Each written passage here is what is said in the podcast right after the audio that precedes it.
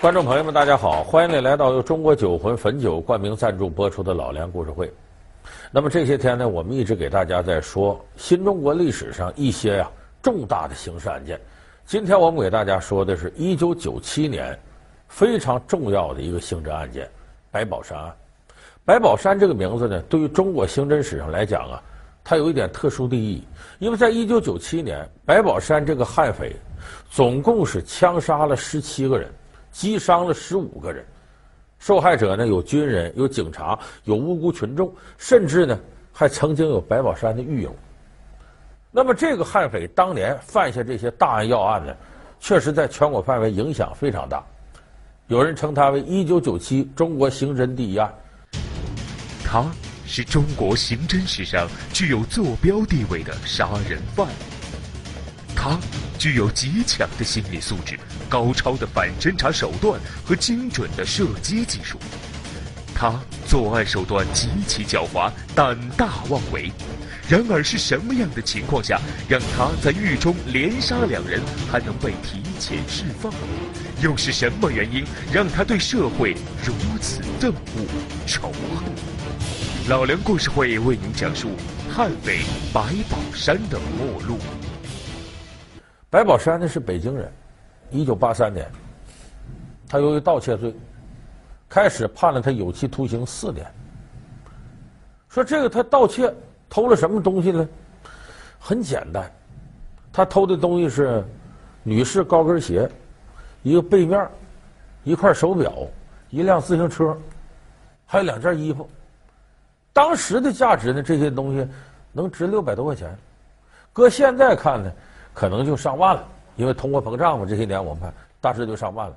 按照我们当时的这个刑法规定呢，呃，盗窃数额比较大，可以处以三年以下的有期徒刑。就他判的三年不为过。那么在这判的四年呢，咱们实事求是讲呢，量刑有点偏重。可是那个时代，大家得理解，八三年严打，严打对这个犯罪分子呢，从严从重从快。所以他判刑就稍微重了点。那时候对于流氓罪判的最重。著名影星迟志强，现在年轻都不记得这个人了。他当年出了几盘核弹，歌都不是他唱的，别人唱的，用他的名，就那个铁门啊，铁窗啊，铁窗，对，叫铁窗泪。铁窗泪，悔恨的泪什么，出了好几盘弹，当年很火。他为什么出这弹呢？他就当时被判了四年半。说这迟志强犯什么事儿了呢？在南京拍电影，拍电影的时候，当时跟刘晓庆一块拍电影。刘晓庆有不少这个亲属从四川来呢，在南京玩。赶年前呢要回家，坐飞机回去，没有车送，剧组就一个小车，他亲戚多。迟志强拍胸脯，我能给你解决，大姐。就这么的呢，刘晓庆说：“那兄弟，你帮我解决这事儿吧。”迟志强就求到当时南京军区的一个女干部，这女干部能有三十多岁。提出了我能给你出车，但有个条件，我们喜欢廖小庆，得跟他合影。说行啊，廖小庆也答应了。结果这么出了车，把廖小庆他们送走了。这不，迟志强挺感激这个女人吗？两个人呢吃顿饭，一吃顿饭，这个女的离了婚，请迟志强吃饭。迟志强帅小伙儿，喝点酒，两个人就发生关系。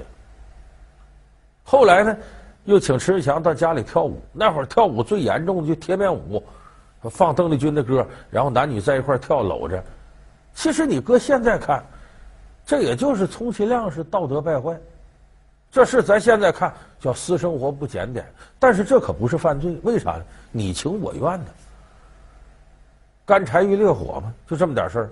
可是，在当时不行，有邻居告发他们跳贴面舞的流氓犯罪，判迟志强四年半。你要这么看，判迟志强这个事儿四年半。那白宝山盗窃确实偷东西了，判四年不算过。可问题是呢，进了监狱以后，他这狱友揭发说，白宝山可不止这点事儿，还有盗窃的事儿呢。当年他偷过三十包玉米，说干啥？喂鸽子，他自己养鸽子。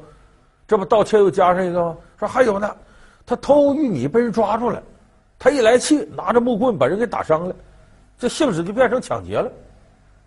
说还有偷工厂电视，仓库东西偷出去，划拉划拉值五千块钱，这一下性质严重了，又抢劫又盗窃，数额巨大，数罪并罚，判了他个总共十四年。这白宝山在监狱里头恨死了，他就觉得这个社会对他不公。那个时候咱们说，监狱里头没有心理疏导机构，这人的内心呢，一旦要产生仇恨的种子，很难消除掉。所以白宝山当时在监狱里边，虽然是表面上认真改造。其实骨子里一天一天的积累了对这个社会的仇恨。政府这样对待我，我就是不服。小声点，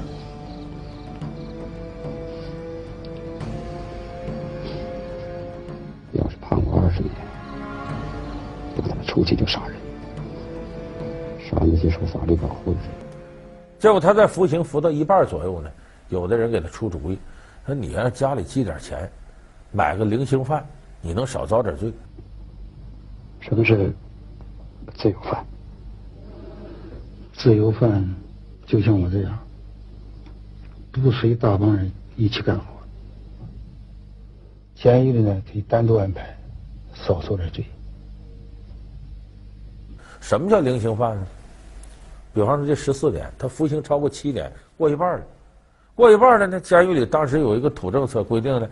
你呀、自己花钱，比方你买头牛，新疆那个地方，就是我们都知道牧场比较多，你买头牛，然后你也有别的你的狱友犯罪的人花钱买头牛，就凑成一个养牛小组，你们就可以住在牧场那儿，当然外头那也都武警看着啊，那总比在监狱里蹲这个耗子这里要舒服的多嘛，就获得部分的自由，但是这得对呢，服刑超过一半，而且是表现比较好的。给你这个待遇，所以白宝山呢，由于改造的表现呢还可以，挺好，就这么的呢，还提前一年释放他了，十四年没蹲满，蹲了十三年。可是他释放的过程就有毛病。白宝山后来确认杀过十七个人，有两个人是他在监狱的时候就杀的，他把他跟他一块放牛这两个狱友给杀了。说这么大事，他怎么还能提前释放？好，呃，感谢您回到由中国酒魂汾酒冠名赞助播出的《老梁故事会》。他在监狱里怎么杀的狱友？这是后来把他抓住，在倒以前底他自己交代的。就当时跟他一块放牛这两个狱友啊，欺负他。白宝山当时就琢磨，早晚弄死你们俩。你又这么看着我？你他妈又这么看着我？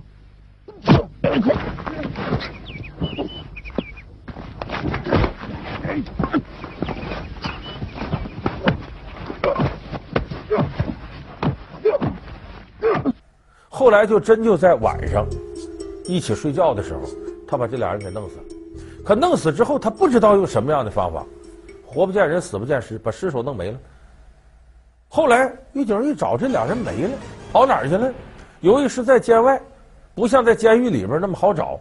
最后这事说，可能白宝山有重大犯罪嫌疑，是不是你把他俩杀了？说这俩人欺负你，白宝山死活不承认。不承认归不承认，法律得讲证据啊。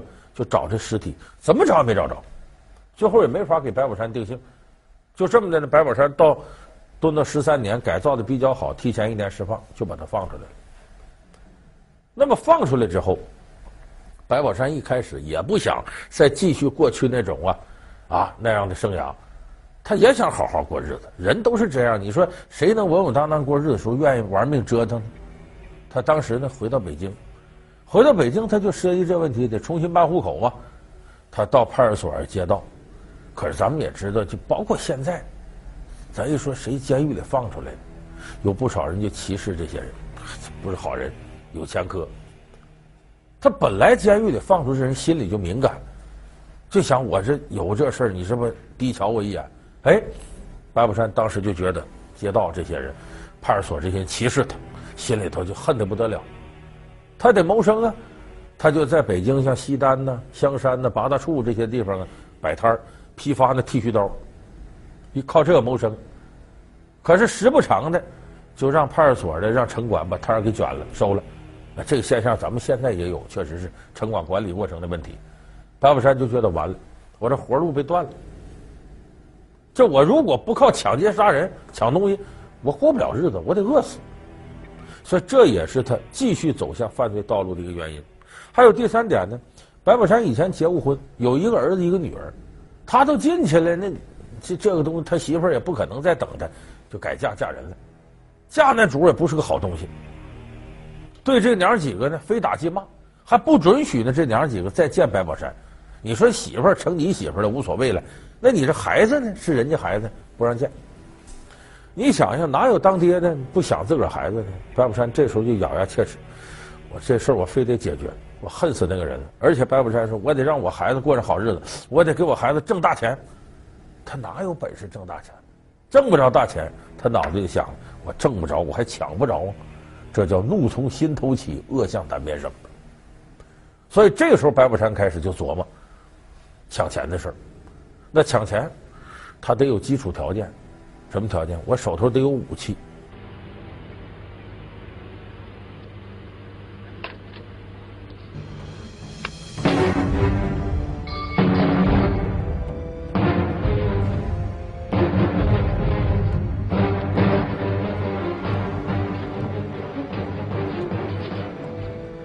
所以白宝山在这悄无声息的做了那么几个案子，从军人和警察手里抢了枪，枪、子弹都有了，剩下就是抢钱了。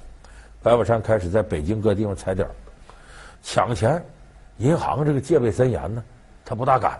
哎，转来转去，转到北京德胜门。德胜门那会儿呢，有一个就是香烟批发市场，来买烟的。这批发市场，咱们说那会儿呢，不像现在，现在咱们知道都是卡。汇款都走这个金融卡这个程序了。当时大量的现金交易，白宝山踩点一看，这地方行，于是他就开始了。出了监狱之后，非常罪恶的抢劫案子头一起，他到德胜门烟市踩点的时候，看到有个女摊主。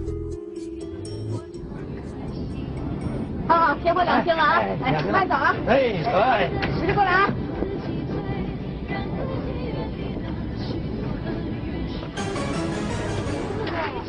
你干啥呀？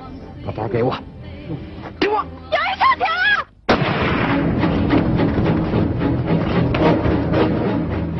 让大别走！来人！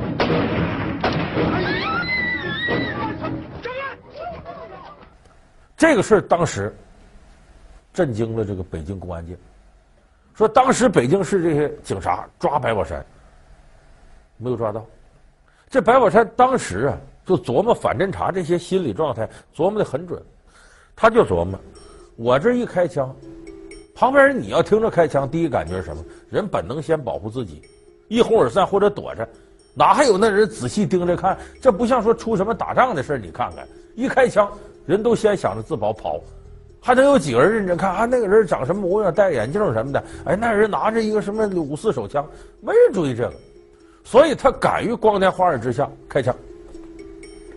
这是第一个，第二个，他事先都踩好点了，他要在最快时间之内完成这个过程，他把时间控制的非常好，就是从我作案到我撤离多长时间，前后左右的地形我都看好了，最短线路撤离，而且事先找好了地方，把枪和抢到的钱弄完之后都埋到那儿，身上不带这些东西。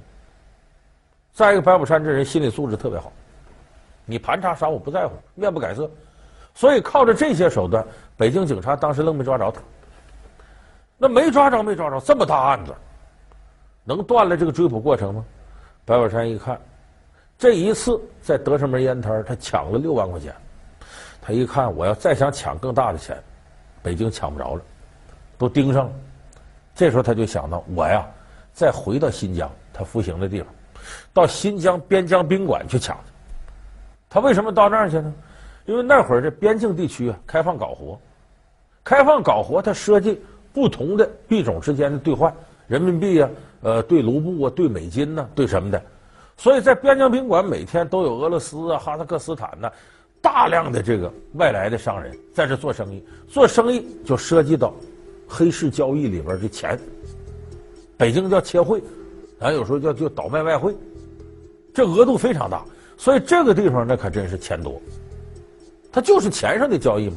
所以白宝山来到新疆，和他原先的一个狱友叫吴子明，两个人联系上了，俩人联手要作案，开枪抢劫。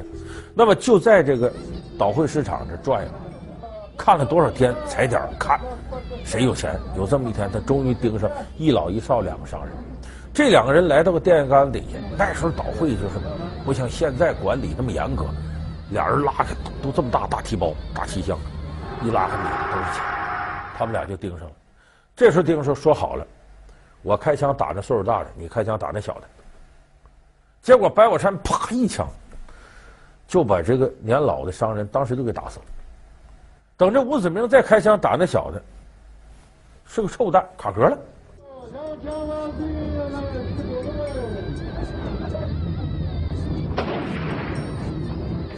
快点，给我打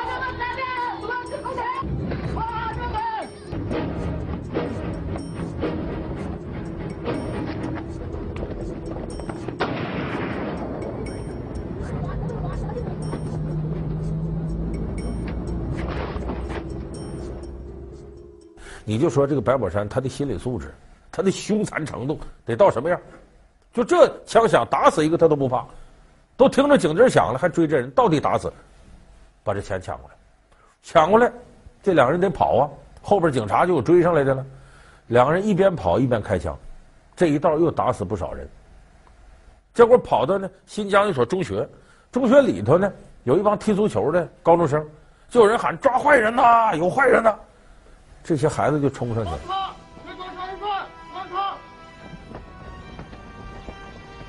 他埋伏在门垛后边，等追击人员追到门前时，突然出现，在近在咫尺的地方再次开枪射击。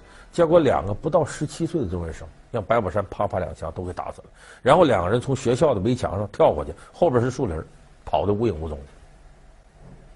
后边警察来追也没追上。事后呢？这个公安方面记载的材料，白宝山这一道开了十四枪，打死了七个人，打伤了五个人。他这枪法也是够准的了，这可以说犯了罪大恶极的这样的案子，而且抢了多少钱？抢了一百四十多万，大提包都是钱给弄走了。所以这个过程，后来呢，咱们这个有的这个呃公安的人总结，说这个过程啊，值得大家吸取教训。就说当这个穷凶极恶的犯罪分子出现的时候，我们过去的思维是什么呢？见义勇为，不能让他残害群众，我得上去跟他搏斗。问题是像白宝山这样的悍匪，拿着枪，有的武警对付他都困难，手无寸铁的群众怎么对付他？所以我们现在与时俱进的观念，真见到这样穷凶极恶的犯罪分子，你别上去贸然送死去，见义勇为也要有智商的。你可以冷静的观察，然后报警，记录下犯罪分子一些特征。你要上去把你命丢了，于事无补啊。再一个，当时这种方式，有人喊“抓坏人呐，来人呐”，可以肯定喊这人他没上去，他要上去他没工夫喊。而且他这么喊，他不负责任在哪儿呢？他不会喊“有坏人呐，他手上有枪，能把人打死”，他没有喊这个的，一喊都是“抓坏人呐”。结果也正是这种喊法，使两个不到十七岁的年轻生命白白的失去了。所以我们现在看呢，从白宝山这个闹事开枪这个案子看出来，见义勇为是有技术含量。见义勇为不是蛮干，不是盲目的送死。你可以冷静理智的处理突发情况，但不建议大家面对着凶残的犯罪分子拿着枪，你手无寸铁就上去送死去，这是不明智的。所以后来我们在这方面还总结了一些有关针对犯罪分子的一些防范措施。那么白宝山到这时候为止，前后累积了十七条命案，伤了十五个人，抢了一百四十多万。这种事情震惊全国的大案，公安开始收口侦破，天网恢恢，疏而不漏。白宝山后来在北京，有人就发现了他的踪迹。呃，你的户口呢？市局已经批下来了。好像是这个，啊，八月二十五号批下来的。你现在跟我们回所里把这手续办一下。咱们不是替犯罪分子辩护，就任何任何一个穷凶极恶的犯罪分子，他都不是所有的事儿都坏到底。虎毒不食子，人这个基本感情它是存在的。就白宝山在这点上，你琢磨琢磨，他还是挺孝顺的。而且他当初啊，想自己的儿女，这都是人的基本感情。就说我们罪大恶极的犯罪分子，这肯定形同恶魔一般，但他不是一点人性没有。那么我们并不否认他做这个事情罪大恶极，但是他身上人性的地方，咱们也不能忽略。而且由这个我们可以深入的思考一下啊。当然，历史是没有假如的。我们如果把历史倒回去看，假如白宝山当初被判了刑了，监狱里有心理疏导的这样的老师，但是现在我们监狱里都有了，那时候没有，给他耐心的疏导，他是不是就不会因此仇恨这个社会呢？积极改造呢？假如他出来办户口这些事儿的时候，或者批发剃须刀的时候，我们那些执法人员、公务人员能够对这样。犯过错误的人给予关爱、关心，不去歧视他，是不是白宝山因此就把自己内心这种乖戾之气化解了呢？历史没有假设，但是我们说这种可能性是存在的。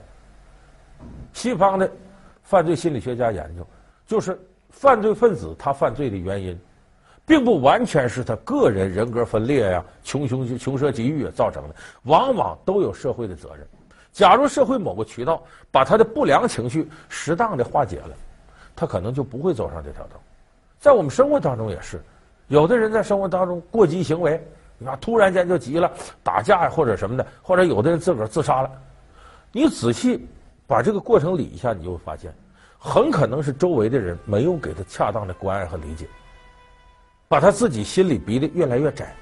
也就是说，我们现在的和谐社会啊，其实和谐重要讲在什么？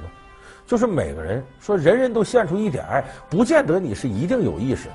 你可能一个不经意的微笑，一个力所能及帮助别人的行为，一句善意的安慰别人的话，就有可能把一些不良情绪和一些戾气在这个社会里化解掉。所以说，我们要痛恨犯罪现象，要试图降低犯罪出现的几率。其实我们人人都有责任，只要人人能把自己这种善意和爱心带给旁人。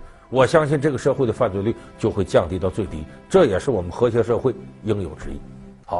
感谢您收看这期由中国酒魂汾酒冠名赞助播出的《老梁故事会》，我们下期节目再见。